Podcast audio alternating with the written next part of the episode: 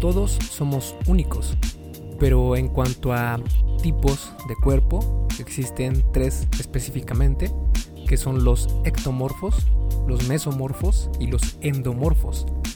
Esos son los conocidos como somatotipos. Más adelante vamos a ver qué es cada uno de ellos y lo que los diferencia.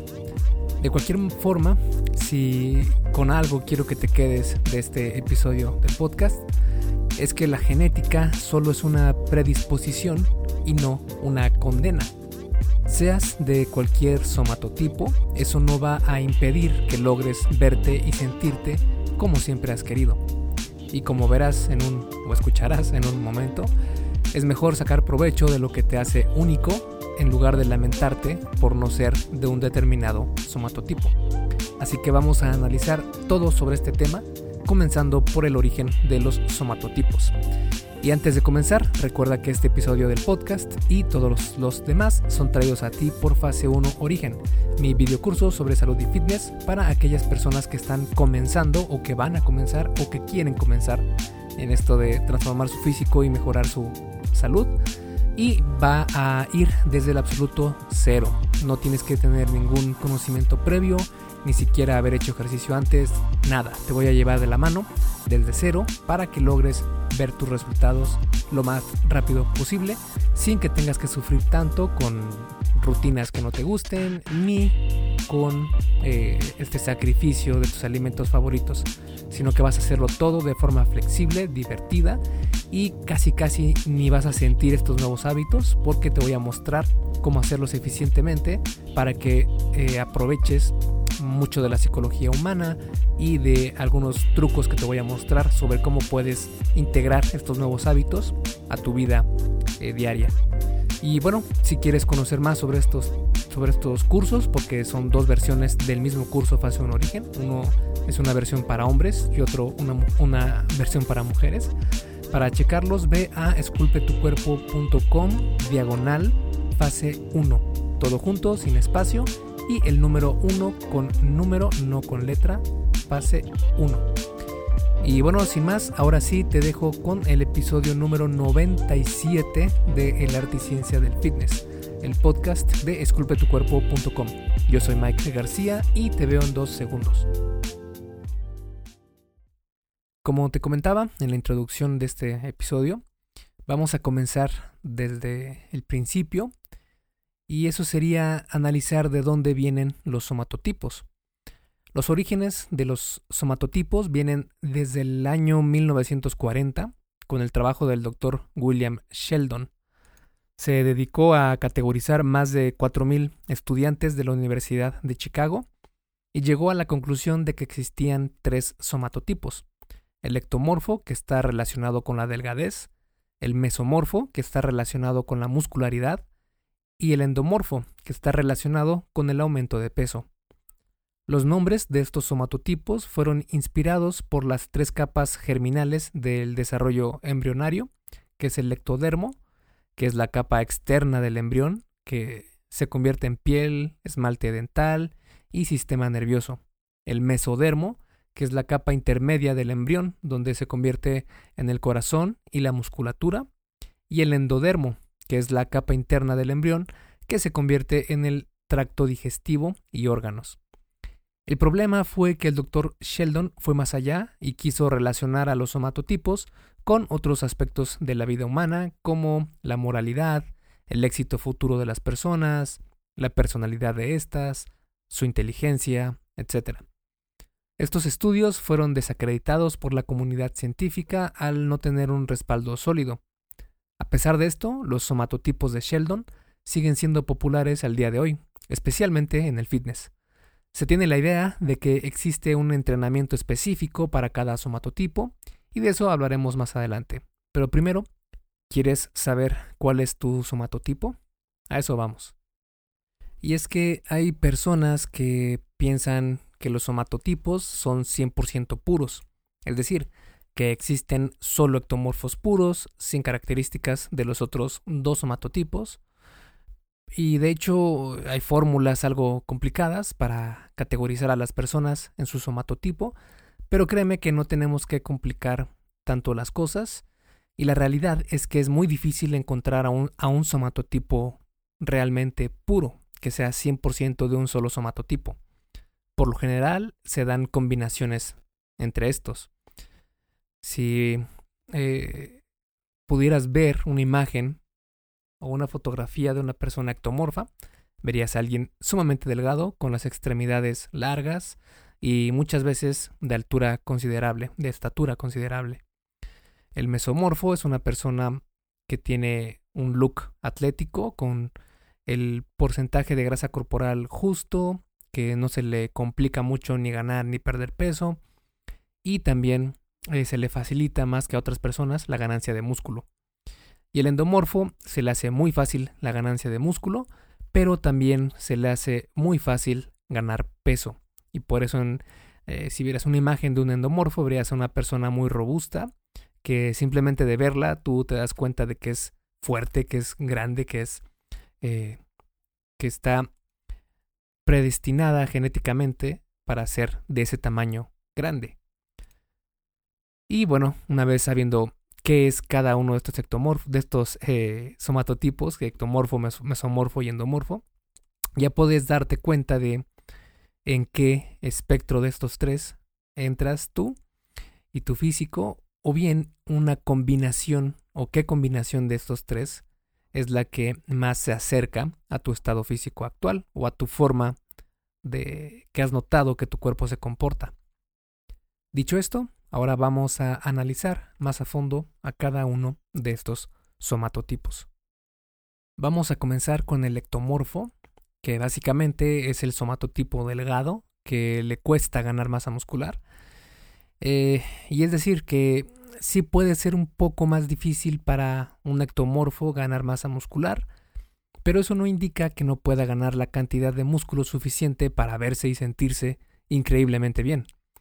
Las características principales de los ectomorfos son hombros y caderas estrechas, muñecas y tobillos delgados, eh, delgados en general físicamente, extremidades largas, se les dificulta ganar músculo, no ganan grasa corporal fácilmente, y sí pierden grasa corporal muy fácil.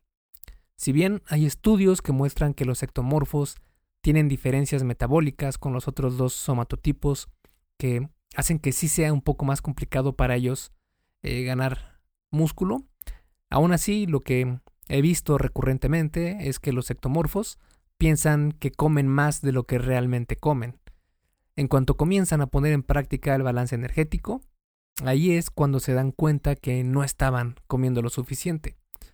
Por eso, si te consideras ectomorfo, hay que saber cómo comer más de manera estratégica, especialmente si tienes estos rasgos ectomorfos. Si quieres conocer más sobre este tema de cómo comer más de manera estratégica, puedes ir a esculpetucuerpo.com y busca cómo subir de peso de forma estratégica o algo parecido y te va a aparecer un artículo que escribí con estrategias sobre cómo lograr esto de forma más sencilla. Y bueno, regresando al tema, eh, digo esto de que los ectomorfos muchas veces piensan que comen lo suficiente cuando en realidad no lo están haciendo. Y esto es importante porque el excedente calórico es uno de los factores principales en la síntesis de proteína muscular, es decir, en la capacidad que tiene tu cuerpo de convertir aminoácidos en proteínas que resulten en tejidos musculares. Los estudios muestran claramente que un déficit calórico, es decir, lo contrario del excedente calórico, si el excedente calórico es comer más energía, calorías de las que tu cuerpo necesita, un déficit es lo contrario, tener una falta de calorías, de energía, para que tu cuerpo tenga los recursos suficientes para crear nuevas proteínas. Y este déficit calórico puede reducir significativamente tu habilidad de reparar músculo, obstaculiza la ganancia de, masa muscular y te hace más propenso a perder músculo. Es decir, es un combo de cosas que no quieres. Pasando ahora a los mesomorfos. El mesomorfo se encuentra en medio de los otros dos somatotipos, este somatotipo es el ideal para el fitness. Generalmente hablando, los mesomorfos ganan músculo fácil y pierden grasa corporal rápidamente.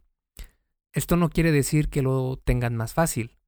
Tienen que esforzarse aún para ver resultados, pero digamos que tienen una ligera ventaja. Una clara muestra de esto es que hay una gran mayoría de mesomorfos compitiendo profesionalmente como fisicoculturistas y atletas de alto desempeño, y eso se ha demostrado con estudios eh, estadísticos sobre estos competidores. Y las características de los mesomorfos son estas. Hombros anchos, cintura delgada, músculos más gruesos, mayor masa muscular con menos grasa corporal, ganan músculo relativamente fácil, no aumentan su porcentaje de grasa corporal fácilmente, tienen un look atlético, no pierden masa muscular fácilmente. Las personas con este somatotipo dominante son las que, aún sin haber hecho ejercicio, parece que levantaran pesas. No sé si has encontrado a alguien así, que lo ves y le preguntas, oye, ¿cuánto tiempo llevas entrenando? Y te dicen, no, no entreno, o sea, no, no hago nada. Entonces, ese es un, una característica muy, muy, eh, que delata mucho a un mesomorfo. Y los endomorfos eh, es el más grande de los somatotipos. Estas son las personas que no se les dificulta mucho ganar peso, pero sí perderlo. El endomorfo no es que gane masa muscular fácilmente, sino que se les facilita ganar músculo y grasa corporal a la vez. Esto significa que tienen más dificultad para tener una fase de volumen sin aumentar mucho su grasa corporal. Las características principales del endomorfo son estas. Hombros anchos, cintura ancha, extremidades algo cortas, fuertes, más músculo y grasa corporal que el promedio, Pueden ganar músculo fácil, pero también grasa corporal. Y son muy buenos para los tacos al pastor. Bueno, eso ya es una teoría mía. Sea cual sea tu somatotipo, no tienes de qué preocuparte. Puedes ganar masa muscular y perder peso o grasa corporal si sabes lo que estás haciendo. Para esto vamos a comenzar con el entrenamiento. Sobre el entrenamiento entonces, dependiendo de tu somatotipo, al día de hoy no existe mejor protocolo que la simplicidad. Entre más te enfoques en los principios que rigen la ganancia de masa muscular, puedes dejar de lado todo lo demás. La idea de que tu entrenamiento tiene que ser diferente porque eres un somatotipo específico no tiene una razón de ser. Es más una estrategia de marketing para vendernos programas milagrosos de ocho semanas. Porque eh, ectomorfo, mesomorfo, endomorfo, xenomorfo, todo da igual en el gym. Todos los somatotipos responden mejor a los entrenamientos con cargas pesadas y ejercicios compuestos. Esto incluye tanto entrenamiento para hombres como para mujeres. Los ejercicios compuestos son aquellos que trabajan varios grupos musculares a la vez e incluyen dos o más articulaciones. Algunos ejemplos de ejercicios compuestos para los diferentes grupos musculares son estos. Por ejemplo, para hombros está la prensa militar con barra, la prensa de hombro con mancuernas, el Arnold Press. Para espalda tenemos el peso muerto, que el peso muerto es más bien un ejercicio casi de cuerpo completo, pero trabaja muchos músculos de la espalda y por eso es uno de los mejores ejercicios que pueden haber para ejercitar el tren posterior. Los pull-ups, los chin-ups, los remos con barra. El pecho, por ejemplo, todas las variaciones de prensa en banco, como press horizontal, press inclinado, press con mancuernas, etc. Y las piernas, las sentadillas con barra, sentadilla frontal con barra, peso muerto rumano, prensa de piernas, etc. Si haces estos ejercicios enfocándote en levantar pesos pesados, digamos entre 4 a 6 repeticiones por serie y 6 a 8 repeticiones por serie en hombres o 6 a 8 repeticiones en mujeres por serie a 8 a 10 repeticiones por serie para mujeres y vas aumentando el peso que levantas, estarás en buen camino para ganar músculo. Esto es lo que se conoce como sobrecarga progresiva, el cual es el factor principal para mandar el estímulo del crecimiento muscular y algo que me has escuchado decir muchísimas veces en este en este podcast y también en mis artículos en esculpetucuerpo.com. Pero es que es muy, muy importante esto para que puedas ver resultados y diferencia en tu entrenamiento. todo lo demás no importa tanto.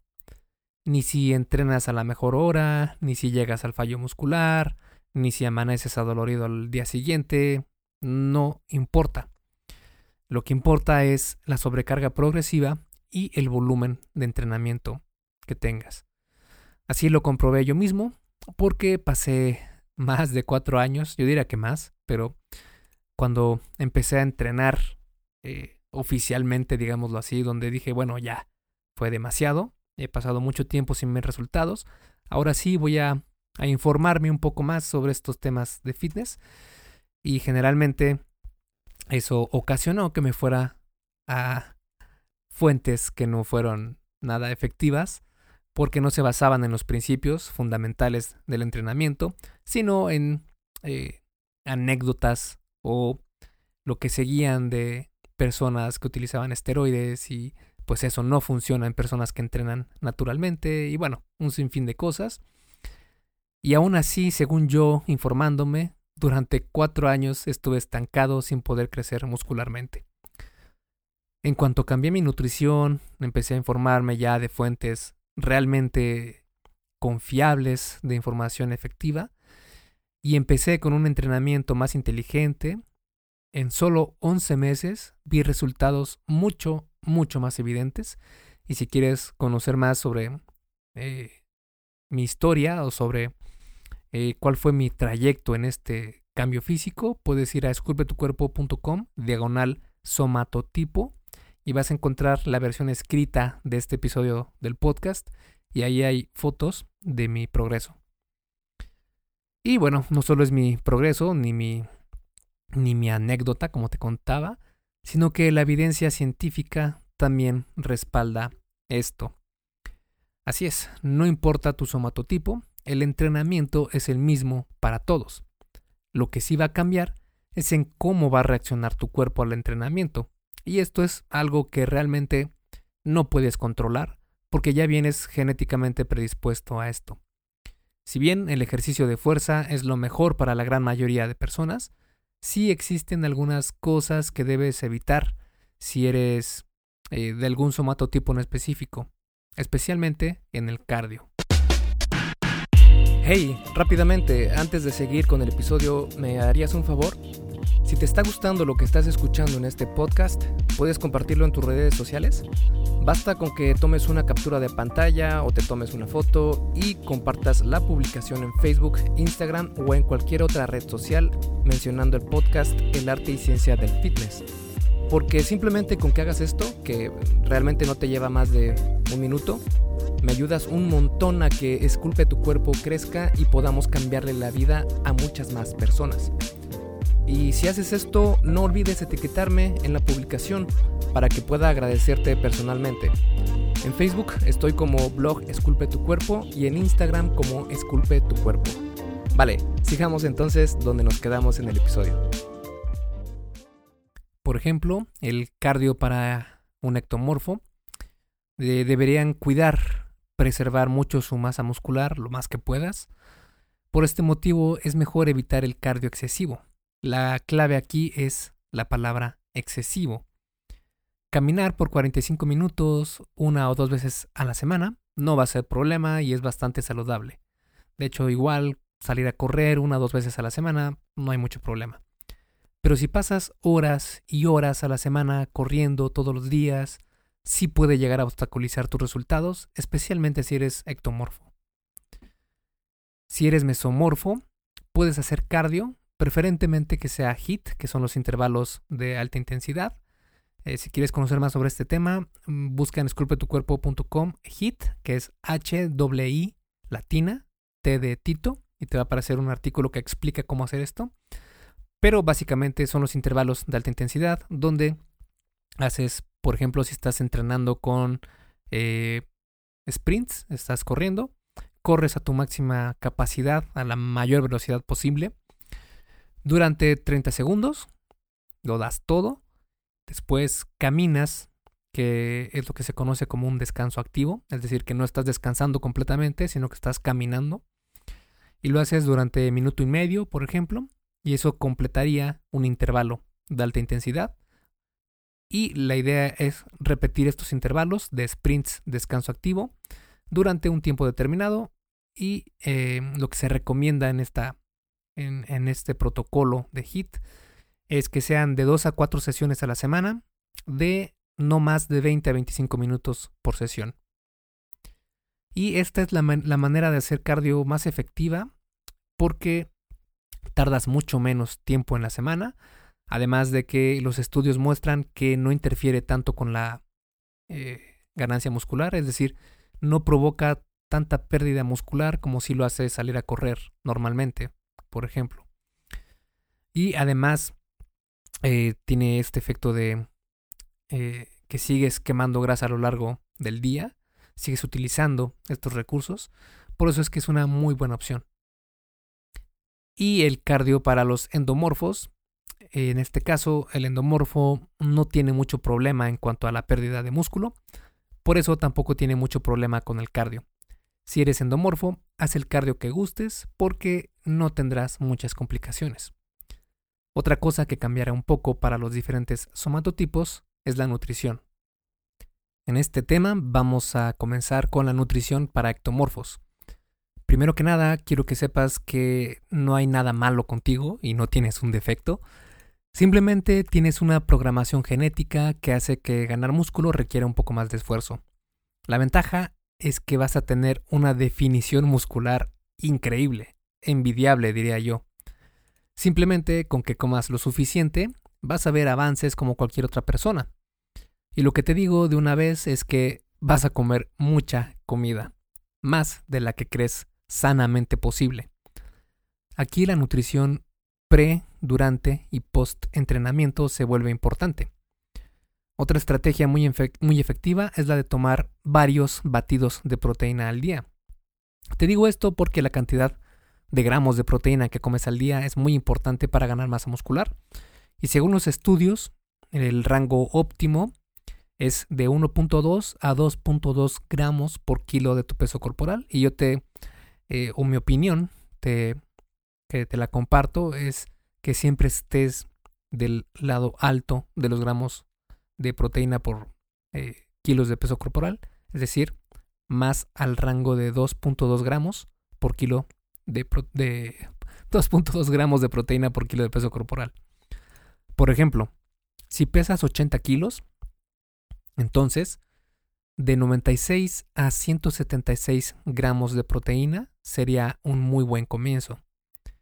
Además de los gramos de proteína, también debes poner énfasis en asegurarte de tener un excedente calórico. Una recomendación más que puedo darte es la de consumir más carbohidratos. Los carbohidratos son los que te dan la energía necesaria para el ejercicio de fuerza y mejoran dramáticamente tu desempeño físico.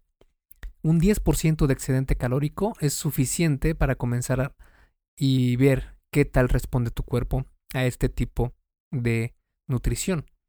Si no ves resultados así, puedes subir ese porcentaje en incrementos de 10%. Esto es lo que se conoce como estar en una etapa de volumen. Sin embargo, tienes que hacer esto mesuradamente porque aún siendo ectomorfo, puedes subir mucho tu porcentaje de grasa corporal. Lo ideal sería que no pases del 15-18% en hombres o del 23-25% en mujeres de grasa corporal.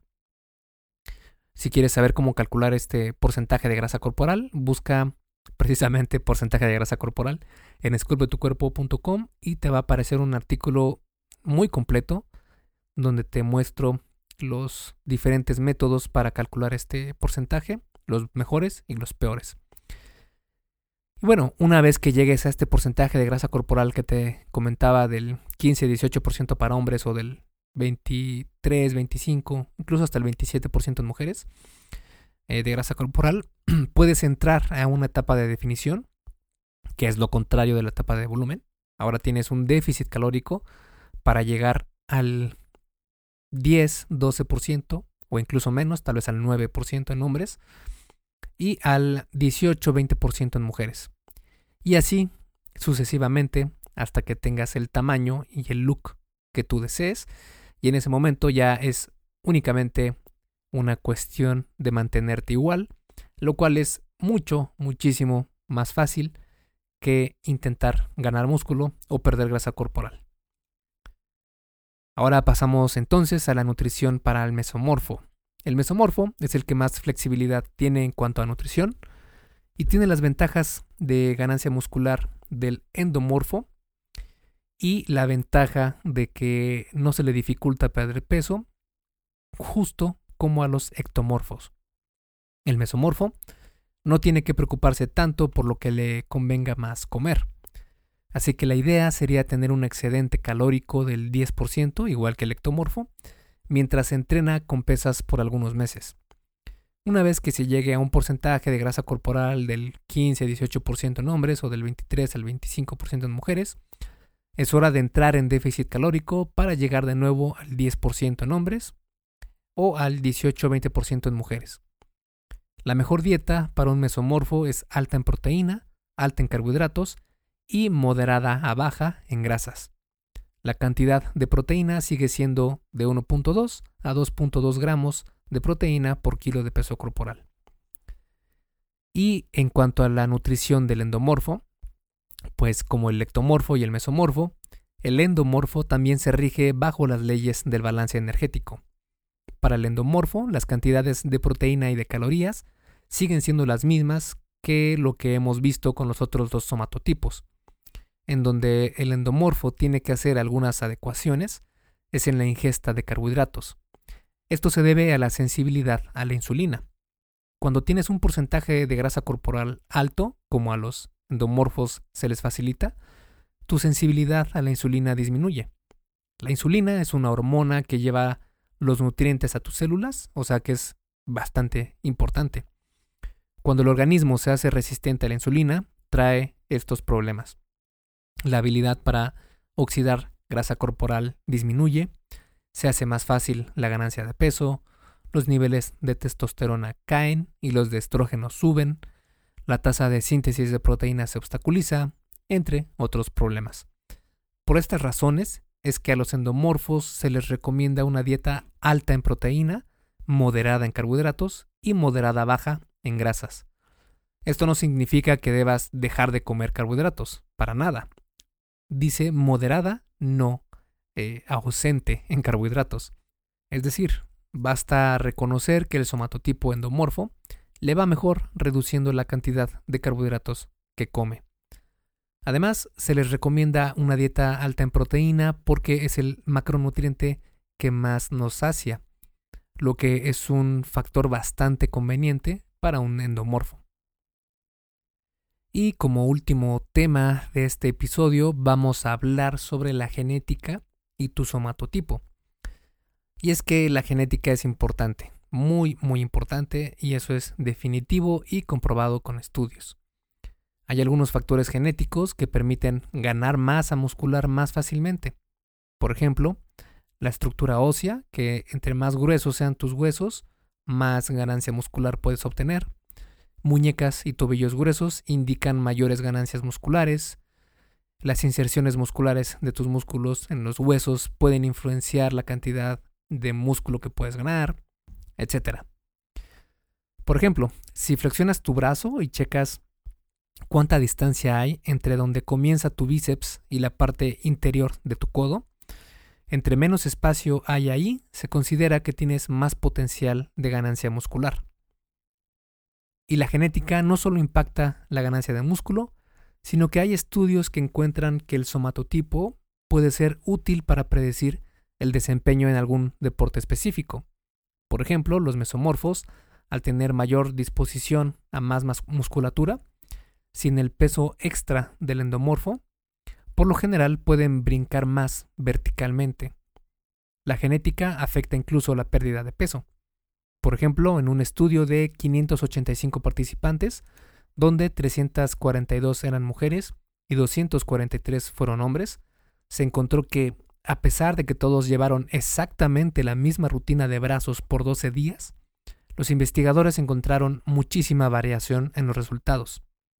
De hecho, el que peor respondió al entrenamiento perdió 5% de masa muscular y el que ganó más logró un aumento de 55% de masa muscular. pasa algo parecido con la pérdida de grasa corporal. Hay muchas personas a quienes se les facilita el proceso de perder peso que a otras. Esto probablemente se deba a la manera en la que la leptina, que es la hormona del hambre, está genéticamente predispuesta en cada persona.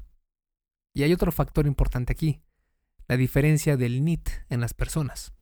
El NIT, o eh, su significado en inglés es Non-Exercise Activity Thermogenesis, y se refiere básicamente al movimiento físico que realizas día a día, pero que no proviene del ejercicio. Es decir, las veces que te paras de tu asiento, cuánto caminas, incluso cuánto mueves el pie mientras ves tu película de terror favorita. El NIT varía mucho de persona a persona y probablemente varía más que el mismo metabolismo. Por ejemplo, en un estudio, a los participantes se les dio mil calorías más de lo que se de lo que necesitaban normalmente y los resultados fueron que el que ganó menos grasa corporal aumentó su peso solo en 0.36 kilos, mientras que el que ganó más aumentó 4.23 kilos. La principal diferencia aquí fue el NIT, ya que el que menos se movió tuvo un NIT de menos 98 calorías al día y se movió incluso menos de lo que se movía antes. Y el que más movimiento tuvo tuvo un NIT de más de 692 calorías al día. Esto es muchísimo. La genética es importante, pero no lo es todo, y no va a evitar que logres tus objetivos. La genética es una predisposición, pero no una sentencia. Puedes cambiar de manera impactante tu cuerpo independientemente del somatotipo que seas. Incluso hay evidencia que muestra que podemos cambiar algunos factores genéticos, como la composición de las fibras musculares. En nuestro organismo tenemos dos tipos de fibras musculares. Bueno, de hecho tenemos más, pero estas son las que se categorizan para simplificar las cosas y son las fibras tipo 1 y las tipo 2. Las tipo 1 son las que tienen menos potencial de crecimiento, mientras que las de tipo 2 son las que se hipertrofian más fácilmente. Lo interesante es que si entrenas, como te mencioné anteriormente, con cargas pesadas y ejercicios compuestos, puedes cambiar la composición de algunas de estas fibras. Así lo han demostrado los estudios.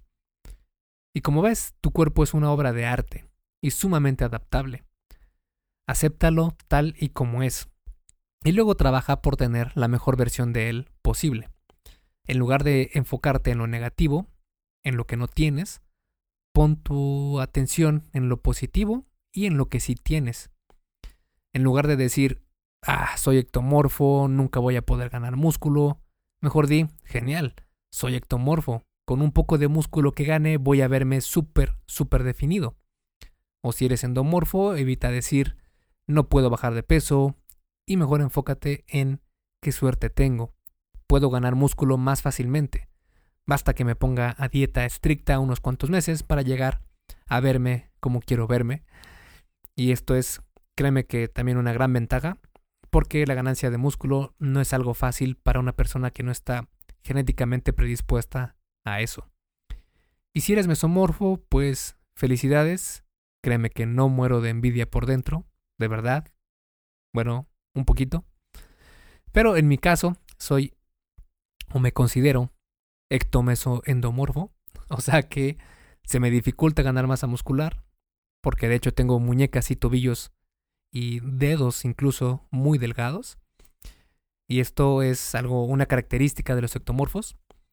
Y también gano grasa, eh, gano grasa corporal muy fácilmente, una eh, característica de los, meso, de los endomorfos. Y me cuesta mucho perder peso. Eh, de hecho, mis déficits calóricos deben ser grandes para ver resultados. Pero también me considero algo de mesomorfo porque sé que si hago el trabajo necesario y tengo el entrenamiento en regla, voy a ver resultados a pesar de cualquier cosa, incluso de mi genética no tan dotada.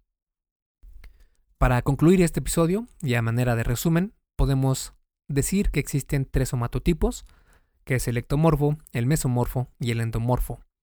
Pero como vimos, mucha de la información sobre somatotipos que se encuentra en Internet es solo para vendernos pastillas, suplementos, programas, etc.